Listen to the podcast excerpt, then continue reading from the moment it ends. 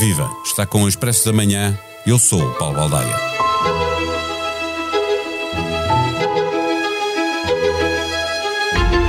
Existem pessoas que adoram a Barbie e pessoas que odeiam a Barbie, mas o que importa é que toda a gente conhece a Barbie. A frase dita por Margot Robbie num trabalho da New Yorker explica como surgiu a ideia de fazer um filme com a boneca da Mattel.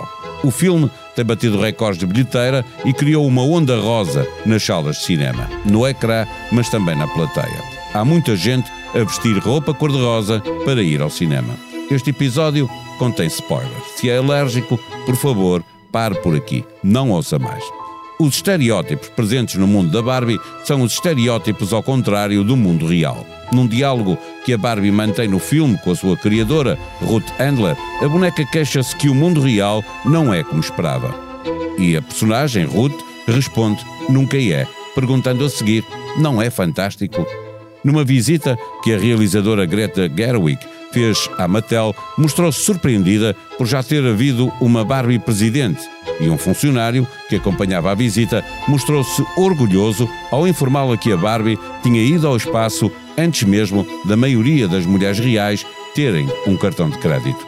Em abril deste ano, no seu trabalho pela inclusividade, a Mattel apresentou a Barbie com síndrome de Down.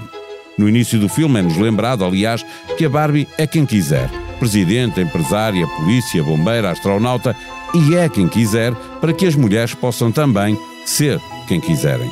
Só que não. O mundo real é ao contrário do mundo da Barbie, onde o Ken só existe se a Barbie lhe der atenção. O título deste episódio é roubado de uma crónica de Cristiana Martins e é com ela que falamos sobre o mundo da Barbie. O Expresso da Manhã tem o patrocínio do BPI, patrocinador oficial das seleções e do futebol feminino. O mundo já está a mudar o mundo. Banco BPI, Grupo CaixaBank. Viva Cristiana Martins. Comecemos pela frase que dá o nome a este episódio, que é roubado do título da tua crónica no Expresso: Nós e a Vagina da Barbie. O filme acaba com a, com a Barbie feliz a entrar num, num consultório do ginecologista eh, eh, no universo Barbie está sempre muito presente a questão do género, mas a sexualidade está completamente ausente.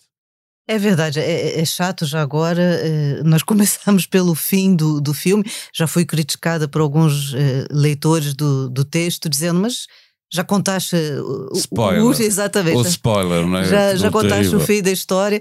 Mas eu acho que, que aqui o que interessa é justamente isso que estás a dizer, Paulo. O, o fim da história é o início da discussão não é? E a gente começa por aquilo que não é falado. Mesmo no, no, no filme da Barbie, que eu acho que é um filme muito interessante, porque levanta muitas questões, a própria questão da concretização da sexualidade é, não é explicitamente tratada.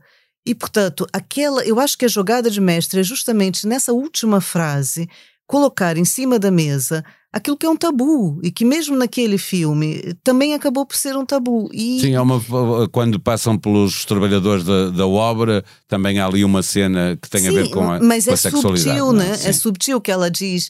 Ah, é, sentiu uma certa agressividade nos comentários deles e o Ken reage, não, não senti agressividade Nenhum. nenhuma, né? Portanto, é obviamente que é um filme que foi realizado por uma mulher e que, e que isso é muito assumido, mas aquela tirada do final de falar, eu vou ter a minha primeira consulta no ginecologista. E feliz a assumir essa Exatamente, com né? um grande sorriso, porque tudo leva a crer, ela sai do carro muito contente, com uma espécie de blazer, assim, e todos nós pensamos, bem, ela vai assumir o papel social, que nesse momento todos esperamos Eu achei da que ela ia para trabalhar. o primeiro emprego, Exatamente. Não é? Todo mundo com a cobrança social de que a mulher é bonita, afinal tem algum resquício de inteligência e vai uh, exercer a sua vida profissional. Não. E a grande felicidade dela é: eu vou ao ginecologista, ou seja, eu sou dona da minha vagina, eu vou tomar conta da minha sexualidade. E eu achei isso interessante. Dirias que é um filme feminista? Ai, claro. Claro.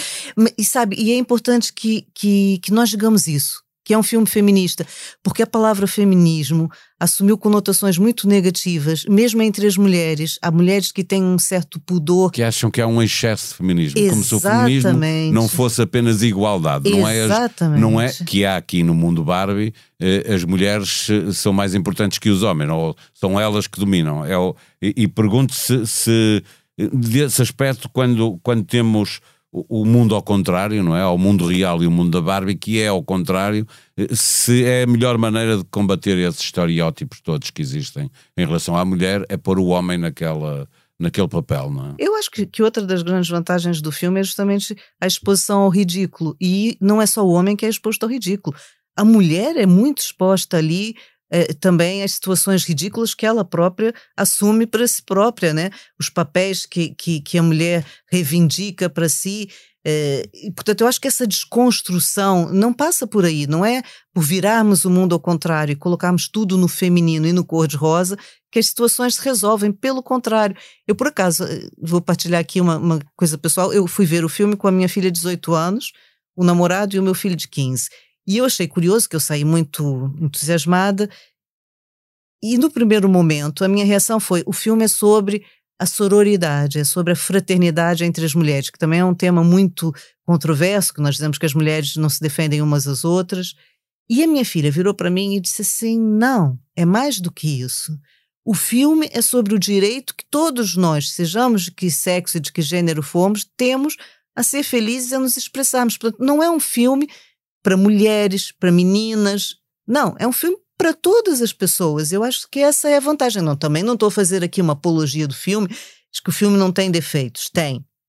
Mas eu acho que no momento em que todo o ambiente é Mas tão é pesado, nesse, é nesse combate, obriga-nos a pensar, homens, mulheres, eh, eh, no equilíbrio que é preciso ter, na igualdade que é preciso ter. E com boa disposição, sabe, Paulo? Sim. Porque é, é, tudo tão cinzento e tão pesado hoje que mesmo aquele exagero do cor-de-rosa vem em nome desse equilíbrio, não é? A gente puxa para um lado para depois recolocar um bocado mais no centro. E eu acho que, nós temos que deixar de ter certos preconceitos, até pseudo-intelectuais, e porque o filme é feito com o apoio da, do fabricante dos bonecos, da Mattel é, é, mudar o sistema dentro do sistema, é pensar o sistema dentro do sistema. Tu tens no texto também uma, uma, uma passagem que é, é, também a criação da Barbie, mostra que também ela é, é de algum modo feminista, no sentido em que eh, a Barbie, quando está com, com a, a, a, criadora, ela diz que as mães às vezes param para as mulheres poderem é a própria criadora trás, que diz que, isso. Que diz isso é. E depois o filme começa exatamente mostrando que as bonecas eram para as raparigas começarem a pensar na maternidade a treinar, ainda, ainda criança. Né? Mais do que pensar, era quase que um adestramento eh, das crianças, das meninas, desde muito novas, e, e, aquelas imagens que recriam o 2001 Odisseia no Espaço vão até para além do papel da própria maternidade. Eu me lembro que tem uma rapariguinha que está a passar a ferro. É exatamente. Quer dizer, é, é, todo o papel da dona de casa, da restrição da própria é, ideia de uma mulher completa intelectual, né? e, e aquela felicidade que elas têm quando arrebentam eh, quando destroem os pequenos nenucos, né, os pequenos bebés que ela, com que elas estão a treinar a maternidade, mostra também uma insatisfação durante muito tempo que as mulheres sentiram. Né? Nós vamos, já não há volta a dar, vamos ser crucificados pelo spoiler todo que estamos a fazer em relação ao filme, mas ele vale a pena ser visto, mesmo que se saiba muita coisa, até porque a Barbie já existe há tantos anos, já toda a gente sabe quem é a Barbie. É, há um momento em que Glória, a personagem que provoca a ida da Barbie ao mundo real, eh, faz uma intervenção em que enumera todos os paradoxos da, da vida das mulheres. No fundo, eh, pede-se às mulheres que elas sejam perfeitas desde que não sejam, não é? É, é um bocadinho isso que, que é pedido ali. No teu texto falas da, da impossibilidade de ser, eh, de ser mulher, aos olhos do, do, da sociedade e do, do homem. É, a, a, impossibilidade da perfeição, não é? Num papel social, é, ser magra, mas sem ser demasiado magra, porque senão vai ser classificada de anorética, querer dinheiro, mas não poder pedir dinheiro porque é falta de educação e uma menina tem que ser bem comportada, né? Portanto, eu acho que esse discurso também é um discurso muito inteligente porque expõe muito claramente tudo aquilo que a sociedade nos pede, nos obriga e que nós muitas vezes até discordamos, mas que também não somos capazes de alterar porque há toda uma carga em relação às mulheres de uma expectativa de comportamento eh, pré-existente a qual as mulheres também muitas vezes não conseguem romper, né? O Ken é só o namorado da Barbie, não é? Eh, a Barbie é que importa. Já há pouco lhe estava a perguntar, faço a pergunta de uma forma ainda mais direta, é a melhor maneira de mostrar aos homens que a dificuldade das mulheres no mundo real? Para nós é muito divertido. Não vou negar que ver a fragilidade de um homem que percebe que só existe porque uma mulher lhe deu a existência, e, e, e aqui não deixa, obviamente, haver uma interpretação psicanalítica disso, né? e há lá uma determinada frase em, em que uma personagem diz pronto, temos que falar da, da, mãe, mas se não falar demasiado na mãe também, porque senão é, ele não se autonomiza. Portanto, essa questão da autonomia masculina é, é muito interessante, porque mesmo quando eles vão para a guerra, e é um momento que nós estamos a viver também essa questão, é quase que, que um, um desafio masculino, uma brincadeira masculina, quer dizer, não pesam as consequências, né? O que vem para lá da, daquela atitude quase que refletida. Portanto, eu acho que, que certamente a questão masculina também é das mais interessantes que o filme traz. Finalmente, olhando para o final da tua crónica, e que não é do filme, mas que o filme te levou a pensar nisso, e eu gostava de trazer para o fim da nossa conversa, eh, eh, o mundo real. Eh, aquele filme fala muito do mundo ocidental, não é? E é a América, é a Califórnia, eh, com, que é o mundo ao contrário da Barbie. Mas o mundo é muito mais que isso. E há uma violência sobre as mulheres eh, que, que, existe no mundo ocidental, mas que é mais violenta ainda eh, em, mundos, em zonas do mundo menos eh, privilegiada. Eu nem diria isso, eu até diria mais. É, realmente, aquele filme é um filme que quer pela estética, quer pela, pela, maneira como apresenta as personagens, são mulheres, embora tenha a mulher negra, tenha a mulher deficiente, tenha a mulher gorda, embora os clichês. Sim, ainda este ano a, a, Mattel tem muito esse cuidado de, de inclusividade. Exatamente. Lançou recentemente uma Barbie com síndrome de Down. É? Exatamente, a, a, Barbie na cadeira de rodas. Portanto, os clichês estão todos acautelados. Mesmo a Glória, o ser humano, ela é hispânica é, e é uma atriz que ficou famosa por ter feito uma série sobre mulheres feias. Portanto, está lá tudo muito bem pensado. Mas a verdade é que a, a, a feiura, da, da violência que existe, sobretudo nos países eh, em maiores dificuldades econômicas, mas que também existe nas periferias das grandes cidades e que existe nos bairros ricos.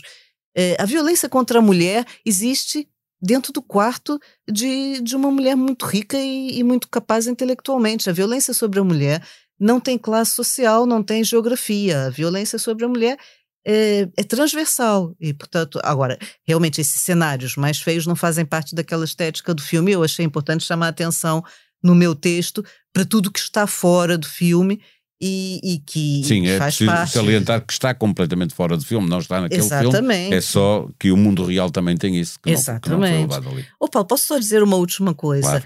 Eu, eu, eu coloco no fim do texto uma uma atitude que é muito mais do que simbólica, é mesmo uma atitude real. Eu fui eh, criança e no Brasil, quando eu era quando eu tinha idade para brincar com Barbies, até nem havia as Barbies, porque o Brasil tinha uma política de, de, produção industrial local e de substituição de importações, e portanto nós não tínhamos propriamente as Barbies, né? as Barbies tinham que ser compradas por, que, por quem viajava. Nós tínhamos as Suzes, mas não interessa, é a mesma coisa, a boneca é rigorosamente o mesmo modelo, e realmente entre as pernas da Suzy não havia nada. E eu, quando era criança, realmente olhava para aquilo e achava esquisito. Mas mais esquisito. Isso está no filme, na tal cena com os operários. Exatamente. Da... E, e, e, e, está no fim do meu texto, porque. Mas o que me incomoda é porque que nós achamos esquisito, estranho, uh, a boneca representar a mulher, ter maminhas, ter olhos, ter dedos. Mas ter... depois não ter vagina. Mas não ter vagina. E nós não fazemos nada. Portanto, eu, eu sinceramente, aqui o desafio que eu gostava de, de deixar era que a Mattel, se está tão disponível para aceitar falar das fragilidades da boneca, que nos apresente uma boneca com uma vagina, né? Faz, faz falta, chegou a altura de assumir que a Barbie completa tem vagina. E se ela não tiver, eu incentivava todas as, as mulheres que dessem as bonecas às suas filhas que desenhassem, riscassem, rasgassem, introduzissem uma vagina, porque nós temos vagina, né? No podcast O Futuro do Futuro, Hugo Seneca conversa com Gustavo Cardoso, que sobre o poder das redes sociais nos diz que Rui Rio era e é o melhor político a usar o Twitter em Portugal. As redes sociais distinguem-se pela formação de oligopólios, mas hoje têm o poder de cancelar protagonistas políticos em vários países. Em Portugal, não faltam exemplos de quem usa as redes sociais para saltar por cima dos jornalistas e alguns desses casos são especialmente bem-sucedidos porque obrigam os profissionais da informação a dar notícias a partir de informação que não controlam. A sonoplastia deste episódio foi de João Martins. Nós vamos voltar amanhã. Até lá, tenham um bom dia. E não se esqueça de assinar o Expresso da Manhã para ser avisado sempre que sair um novo episódio.